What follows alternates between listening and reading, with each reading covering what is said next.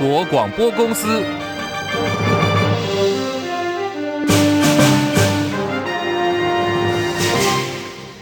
大家好，欢迎收听中广新闻，我是黄丽凤。好，新闻开始来关注的是立法院长争夺战，今天正式启动。立法院二月一号这个礼拜四要开业了，将选举正副院长。民众党八席成为关键的少数，不仅呢提出有四项国会改革诉求，民众党党主席柯文哲更是喊话蓝绿正副院长参选人到民众党团，但是呢这个动作被视为是要面试。柯文哲亲下战帖，国民党韩江佩还有民进党的游昌配接招，指导白银。国民党立法院长、副院长参选韩国瑜跟江启臣上午是到了立法院，民众党团和八名立委闭门会谈，争取支持。双方先闭门会谈全程三十五分钟。柯文哲呢以另有行程为由，今天并没有出席。会后，韩国瑜、黄国昌一起来接受媒体的联访，被问到说是否担心重演君悦饭店二点零，韩国瑜呢他先举手，邀请民众党不分区立委当选韩黄黄国昌。先来回答，这是一个非常健康而良性的互动，哦，绝对没有外界所形容的什么私设行堂，哦，或者是要密室协商交换啊什么样的东西。最主要的，我们两边是针对国会改革的理念，那以及未来在国会当中所有的在野党，那能够跟执政党的立委针对国会改革的议题，怎么样健康的。让台湾的国会能够更进步，让台湾的国会民主能够更符合国家、符合人民的期待。好，其实黄国昌昨天有抛出委员会单一招委制，韩国瑜说今天呢并没有谈到这个议题。外界质疑柯文哲担心呢会面会成为蓝白和君悦饭店二点零，韩国瑜说这个就想太多了，想太多了。二零二四年二月一号开始。我们十位立法委员就是同班同学，若干年之后，我们有一天会离开立法院。回想这一段，既甜蜜，又紧张，又刺激，又帮老百姓满足了很多需要，又带动了国会的改革，非常快的一件事情。我是抱持着这样子一个观念来，真的是三观正确。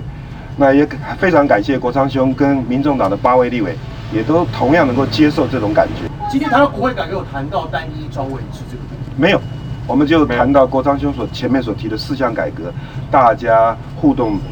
共识都非常的好，谢谢。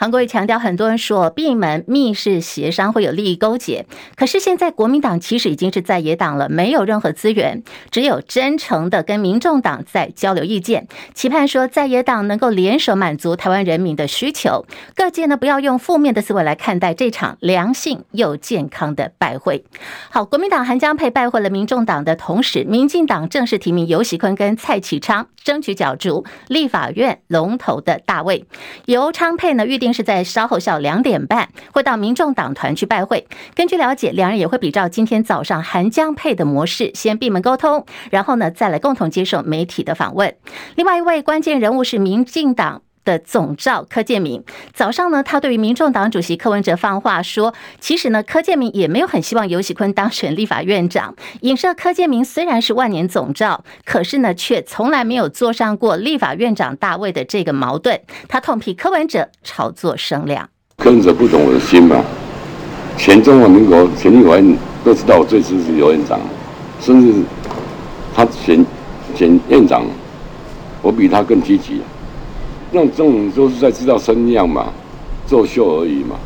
私人洋会嘛，他说根本都画错线。一般院长最重要的，他是意识中立，他没有办法指挥各党提出任何法案，这都都错了。院长最重要是国国会外交，代表这个国家，作秀而已，不可能让你会被他吓死啊！你到今天还不知道你要投给谁，这党可以关门了吧？这是核心价值啊！那国会改革，各党都提不同看法。如果完整的国会改革，我们会提出来的。好，这是立法院的龙头之战哦，现在波涛汹涌。另外，台北股会呢，今天是双涨的，台北股市现在涨了一百点，来到一万八千零九十九点哦，目前涨幅百分之零点五九。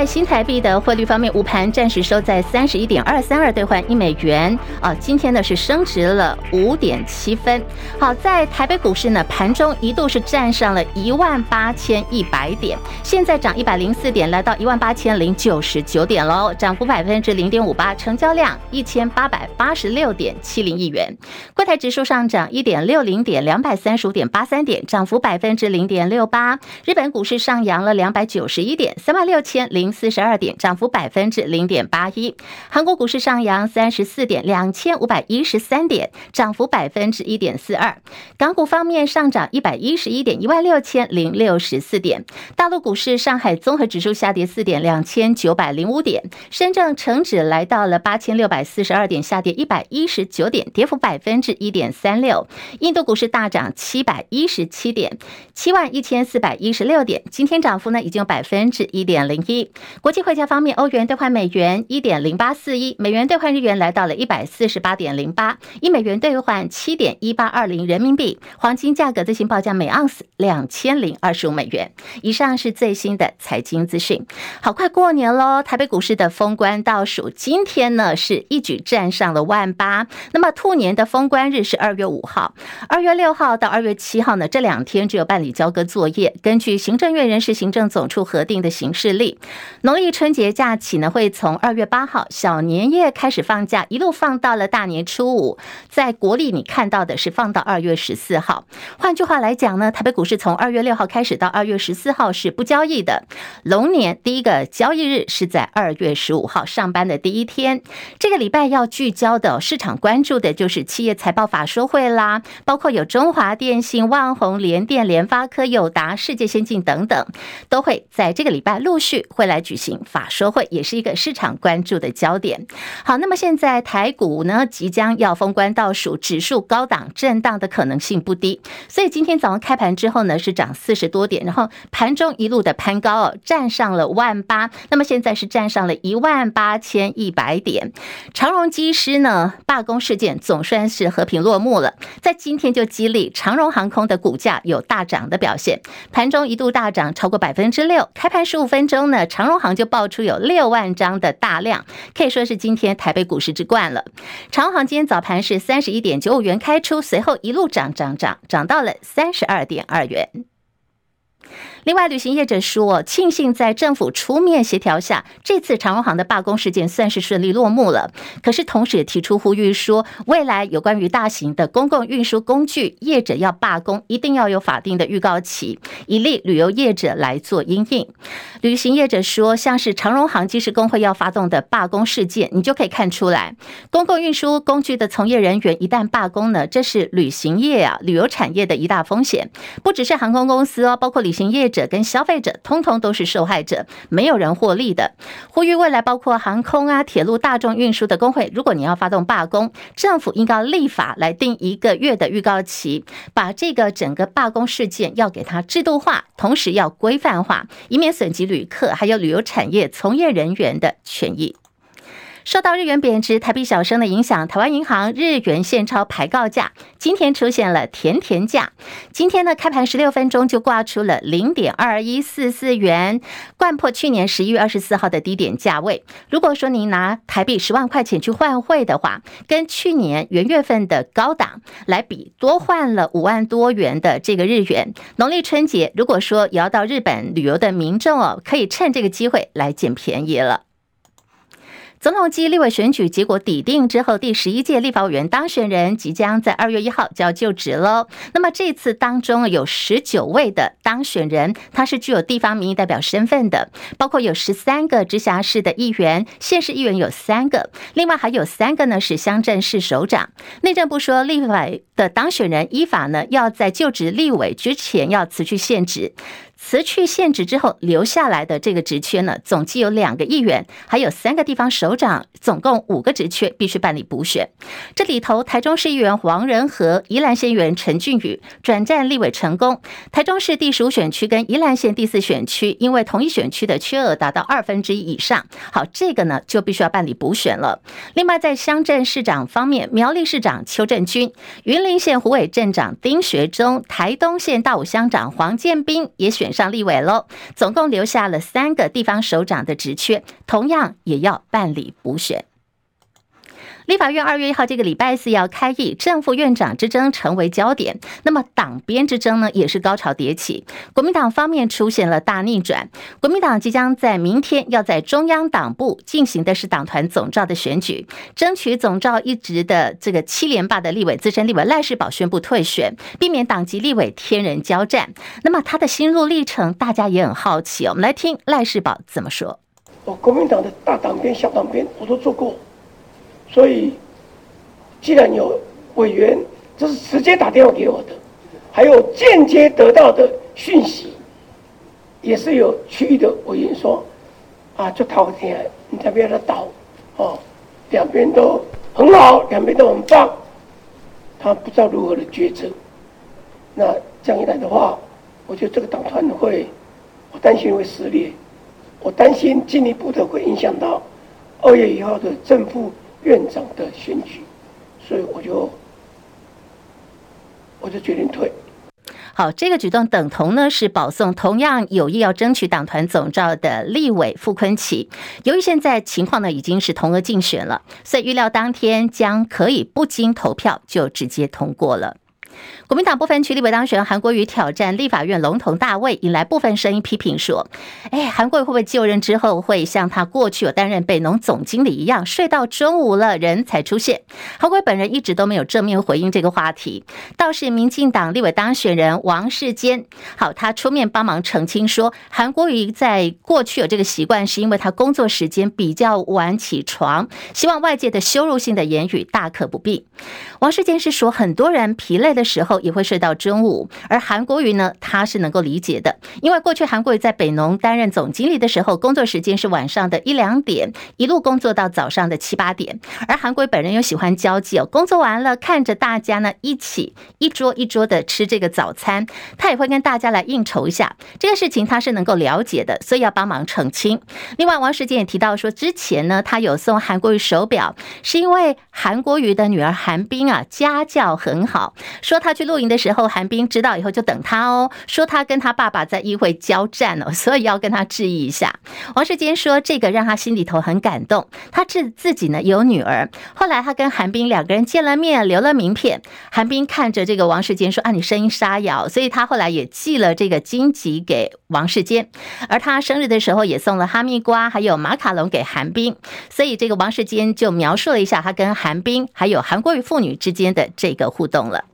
民众党则是爆发有内斗的这个争议啊！民众党前秘书长谢立功爆料，部分区立委当选人黄珊珊有双重党籍，黄珊珊必须要先处理完以后才能够接任立委，引发民众党有内斗的疑云。接着，这个民众党前幕僚柯玉安也透露说，民众党的中评会有三股势力，黄珊珊呢只是其中的一股。柯玉山说，第一个呢就是所谓的谢立功派，确实有部分的中评委跟谢立功的关系是比较密切的，是。支持谢立功的。第二个是后援会体系，这里头是黄珊珊主导，由战国策执行，跟前一股势力呢有些汉格。第三股势力是中评委李伟华，也就是大家所熟知的董事长开讲华董。好，他跟这个美丽岛电子报董事长吴子嘉关系密切。对此，党主席柯文哲说：“老实讲哦，连我自己都不晓得，我都不知道中评会里头有现在外面传言的三股势力。”对民众党内斗传闻，黄珊珊已经公开宣示了，凡是对不实的消息，他一律要提告。黄珊珊是律师啊，所以有律师本色，他要以此来遏制这个谣言的流传。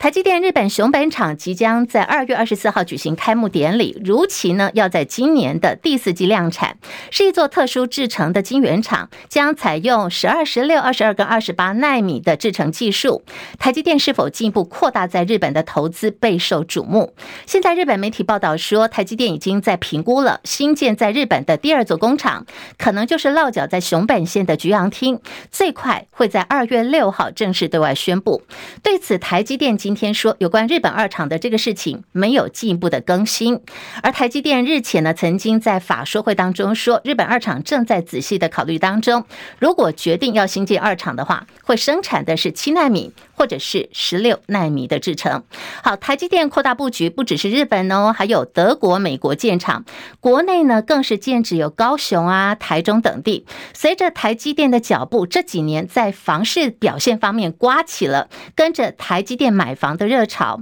买房也打着台积电牌，效果如何嘞？现在出手还行得通吗？说真的，我们还挺好奇的哈。连线资深财经记者张佳琪深入了解，佳琪上线了吗？是立凤午安，是跟着这个台积电买房的房市风潮，哎，它到底是怎么开始哦？那么真的有人这样操作吗？实际成效如何嘞？佳琪，对啊，是蛮多呃，这个在土地及房地产的这个专门投资者，确实是会跟着台积电走。那你如果看高雄的情况，其实高雄这一波因为台积电的进驻，那反正房价真的是涨非常多哦，它这个价格是直逼这个中北部的县市的这个水准哦，使得高雄人。的啊、这个房对房价的负担呢，也更加的沉重。但这是因为台积电进驻，它本来就会带进很多的这个人口数哦。像南科也是，也因为台积电的进驻，台南的房地产也是因为需求量大增而呈现上涨，再加上购买力的增强，也会让房价再往上推动一波。因此整体来看，台积电在啊、台南高雄的模式来看呢，确实是房价是有动的。但我们就看到台积电台积电在北部的一个状况，如可不用讲，那这次房价一定是比较坚挺的区域。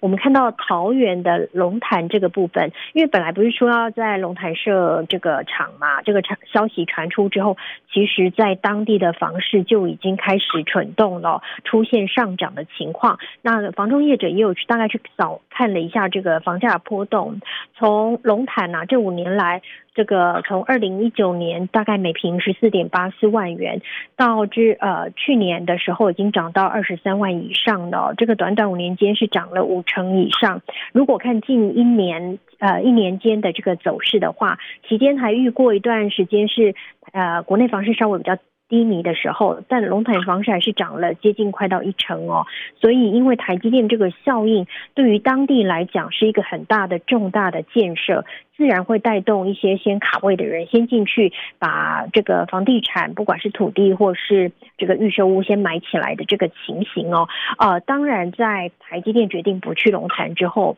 呃，势必这个地方的这个利基消失之后，它就会引发一些卖压。因此，龙潭的房价最近在房仲圈内看法是认为比较有大的可的机会是可能会有一些修正的这个情况。那前阵子台积电说传出要去太保设厂，就是加一些方面的一个消息哦，其实还八字没有一撇，但是太太保地区的房市就已经开始蠢动了。当地的这个呃利多消息的加持之下，也感受到房市的这个交投也蛮热络的。因此，只要挂上台积电，对于房市来讲就是重大的一个呃区域重大的一个利多，因为带来的是人。带来的是就业机会，就会让房价推升，就会有投机客先去卡位。但太保这个事情还没有呃成定局哦，啊、呃，在房价会不会继续像延续台南高雄一样有一个比较暴冲的情况，可能要看台积电最后是不是决定要落脚在嘉义县境内。立凤，好，佳琪刘博提到这个呃嘉义太保嘛，对不对哈？是啊，好，你刚刚有说这个八字还没有一撇，这个真的哦，这句话听清楚，为什么呢？你来看看先前这个两三年前这一波，就是从这个南科啊，当时是蔓延到高雄嘛，期间有经历过什么？对对，可是它当中有一段呢，真的要心脏够大颗，比如说传闻被否认啦，动工停摆啦，在证实这个二奈米二奈米厂它拍板。如果说你今天哦，这个呃洗三温暖的心情，心脏不够大颗，真的是受不了。所以面对这个台积电。跟着台积电去买房，或许呢，它是一个利多，一个风向，一个指标。可是过程当中，还是要自己要做好功课。佳琪有哪些提醒嘞？哎，其实这个房地产这么大额的投资哦，口袋不深，真的是要呃思考的比较多、全方位一点。其次呢，一般认为，如果说你跟着台电、台积电进去，像龙潭这个案子，它周边没有其他的建设到位之下，你很可能一旦这个消息没有成真，你要面临到的是损失。但是因为嘉义县它最近几年推了蛮多的这个园区哦，包括一些精密机械园区、科学园区、马稠后产业产业园区等等，它还是有一些。呃园区的效应在带动一些基本的就业人口，只是台积电来它会带起更大的效应而已。那么如果说民众先因为这个方式去卡位的话，第一个你口袋要深，第二个你要评估一下，如果没有台积电，那这个区域方面还有什么利多情况，能够有足够的就业的人口来支撑一下当地的这个消费以及住宅的需求，否则很容易在消息万一有一些更动调整之后。会面临到的是这个你会卡住在那边的情形。第三个就是在目前的房价比较相对高档之下呢，你在投资当地的这个标的物来讲，到底要选中古屋、预售屋还是新城屋，也要自己口袋盘算一下是不是适合。那如果回到刚刚立峰有讲到在日本的情况，其实熊本的房市因为台积电去真是大涨特涨，涨得非常凶。对当地的居民，因为本来熊本不是一个非常呃发达跟先进。的这个日本大城哦，所以当地的居民对于高涨的房价其实是有一些压力的。那嘉义在台湾是少数一那个民众比较能够负担起房价的地区。一旦这个台积电确定之后，其实也代表当地比较中低的收入的家庭未来要承担房价也会有很大压力。这个利弊得失，其实对于整个经济来讲都是要一并考量的。立凤，好，我们非常谢谢佳琪的这个提醒哦，真的这个资深财经记者提出的这些点哦，方方面面，大家不要只看着说，哎，台积电要在这里插旗了，你就开始很开心哦，就要在这边准备要进场，不是这样的，不能只看台积电的这张牌，因为这个房市就像刚刚佳琪讲的，它是一个大笔的投资，钱丢进去的这个当下，你要先想清楚，除了工作机会以外，这个区位的整个交通未来的发展，如果说是携家带眷进去的话，那你要住进去，还有孩子们就学的问题哦。好，提供给大家做参考了。另外来看的是。大陆媒体人王志安受邀在脱口秀《贺龙夜夜秀》，他谈了台湾选举，那讽刺民进党造势影响歧视哦，影射歧视，列入民进党不分区立委名单的身障律师陈俊翰，舆论炸锅。那主持人贺龙在先前曾经有好几天的时间，大家都要等着贺龙道歉嘛。好，贺龙呢，终于是道歉了。不过他有一句话讲的是高级酸，他说呢，他二零二八会把票投给对身障者付出最努力的民进党。好，要把这个。陈俊翰律师送进立法院，夜夜秀也会尽全力来辅选民进党。对这个话呢，网友解读是高级酸。那么陈俊翰陈律师呢也做回应喽。陈俊翰表示，贺龙跟制作团队如果经过四年的人生历练，发现赖清德总统领导的民进党政府做得不错，愿意发自内心的支持，那么他是非常欢迎的。另外是英国钢琴家 Dr. K 布兰登卡瓦纳，因为在直播当中，他遭到小粉红乱录双方争执的影片呢，在全球的社群疯传，也成为大家讨论的焦点。为了抵制小粉红，卡瓦纳有最新的动作，他听了这个网友的建议哦，就自己呢花钱去做了小熊维尼，还有八九六四的 T 恤这些小道具。好，回到车站呢，演奏钢琴又开直播了。在自己的社群分享自制的这个贴纸，我们刚刚提到小熊维尼啦，还有八九六四的这个 T 恤来抵制小粉红。那么他在社群分享了这个新的贴纸，英国国旗上有印了六四，国旗后面还有一张小熊维尼。网友认为说，哎，真的超有趣。那现在很多网友就跟他留言说，希望可以买这个贴纸哦，可以把这个贴纸量产，说好喜欢，好想要，希望可以来发给支持的粉丝们。农历年快到了，民众换发新钞的需求量很大哦。台银董事长吕杰成今天说，目前台银在各个分行已经有一台 ATM 提供新钞了。那么，如果大家有需求的话，可以先去提领，到时候还会正式开放临柜兑换。张佳琪报道。台银二十九号上午在台北市总行举行活动，邀请书法名家现场挥毫赠送民众春联。董事长吕杰成出席活动后，针对今年农历年兑换新钞说明：目前台银 ATM 已经可以领取新钞，每个营业单位先有一台 ATM 提供新钞，有需要的民众可以提前提领新钞。未来开放临柜兑换时，也会加开柜台因应。吕杰成说。我们都有广设啊兑换的专属啊的柜台啊，譬如说在这个地方呢，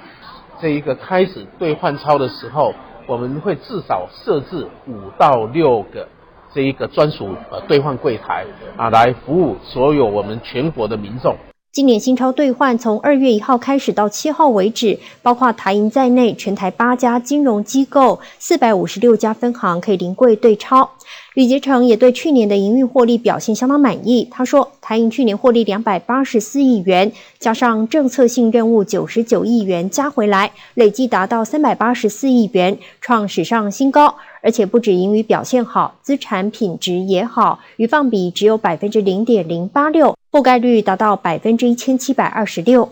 中广记者张佳琪台北报道。好，这两年呢，一直深陷债务危机的中国大陆大型房地产开发商恒大集团，今天呢是在债权跟高院申请清盘令的情况底下，那么法庭其实经过多次的延宕审讯哦，今天早上是颁布了强制清盘令。恒大集团股价今天早上在港股开盘以后曾经微升，不过之后就下跌暂停买卖了，在停止交易之前报港币零点一六三元，下挫幅度有百分之二十点八七。恒大汽车跟恒大物业也在中途停牌了。分析师的看法是在恒大集团清盘之后，已经购买恒大集团股票的小投资者损失会非常的惨重哦，所有的投资极有可能是会归零的。新华社引述消息人士话到报道说，为了因应大陆中央的机构改革方案，大陆三大国有资产管理公司，也就是中国信达、中国东方资产管理公司，还有中国长城资产管理，总共三家公司呢，近期要全部归到中国投资有限责任公司。好，这是目前有关于在大陆市场方面一个最新的变化。卫福部机关署预估说，新冠还有类流感的疫情，这个礼拜可能迎来高峰。那么现在国内呢，可能还有一些这个药厂会有缺药的问题，所以劳动部也在卫福部的沟通下，现在同意放宽八十四药厂加班限制到四月底。